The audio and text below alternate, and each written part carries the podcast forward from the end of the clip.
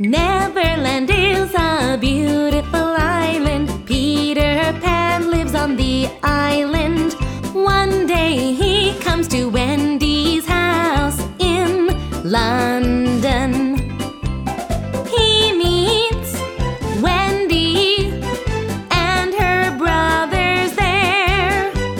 Wow! Together they fly to Neverland.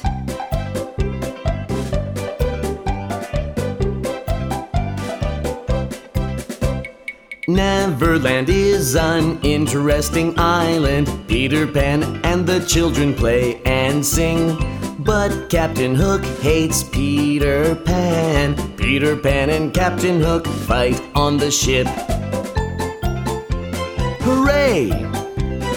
Captain Hook falls into the crocodile's mouth.